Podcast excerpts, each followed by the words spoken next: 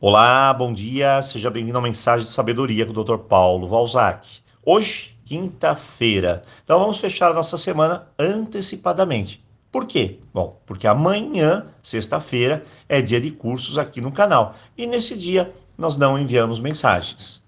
Antes, é claro, vou deixar dois avisos. Primeiro, confira os vencedores do sorteio. Basta acessar o mesmo site com as regras de participação e veja se seu nome está lá.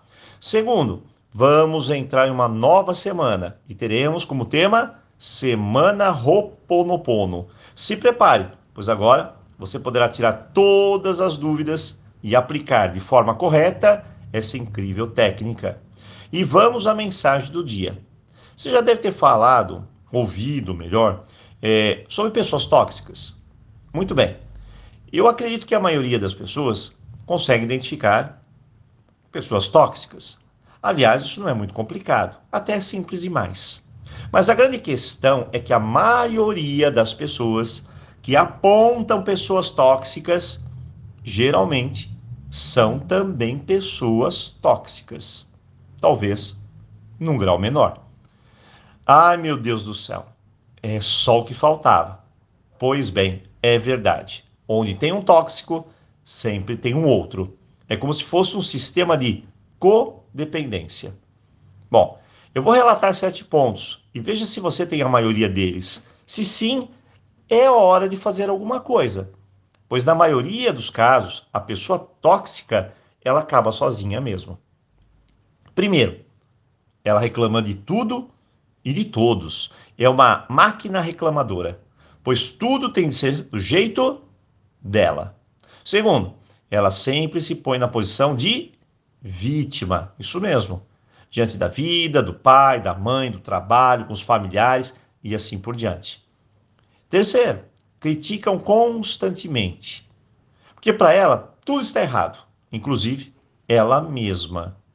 Tem pessoas tóxicas que se denigrem, dizem que não prestam para nada, que é péssima como mãe, pai, filho, filha, ser humano e, claro, vai lá para o sistema de vítima e faz o jogo duplo: criticar e criticar-se.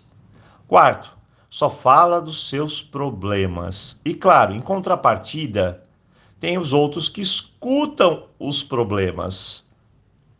E esses que escutam também são tóxicos. Eles estão lá para esconder os seus. Esta é a parceria perfeita.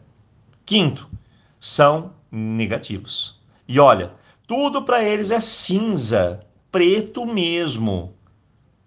Tudo são os outros. Culpa os outros. E tudo vai piorar. É assim que funciona a fórmula do tóxico. Sexto, nunca conseguem buscar objetivos. Afinal, se ele fizer isso, a vida vai girar, vai acontecer. E de repente, como que eu vou reclamar? Então, eles adoram uma zona de acomodação. Não fazem muita coisa, não. E sete, por fim, a última de uma série de características. Eles sempre têm uma desculpa prontinha para encaixar na conversa, pois eles são os donos da razão, da verdade. Então, embora sejam muito confusos, eles não cedem. Eles adoram um braço de ferro. Por fim, sempre são mal-humorados e esse reforço por longos períodos pode gerar o que a gente chama de distimia. É um estado leve e prolongado de depressão.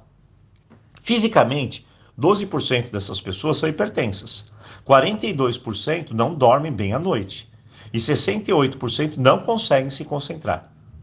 Todos nós somos suscetíveis ao mau humor. Ele é passageiro, claro, e diante de muitas circunstâncias até compreensível mas quando reforçado continuamente, traz essa toxicidade à própria vida. Hoje, ao invés de eu apontar o outro como tóxico, por que não, agora que eu sei que isso pode levar a uma doença emocional, eu me avaliar melhor e começar a trabalhar algumas características que podem estar contribuindo para o pior da minha vida? Então, muito bem, essa é a reflexão do dia. Eu espero que dessa forma eu esteja contribuindo com você. Desejo boa sorte no sorteio. Encontro você aqui na segunda-feira, na semana Roponopono. Ou se não, em algum de nossos cursos. Então, aloha!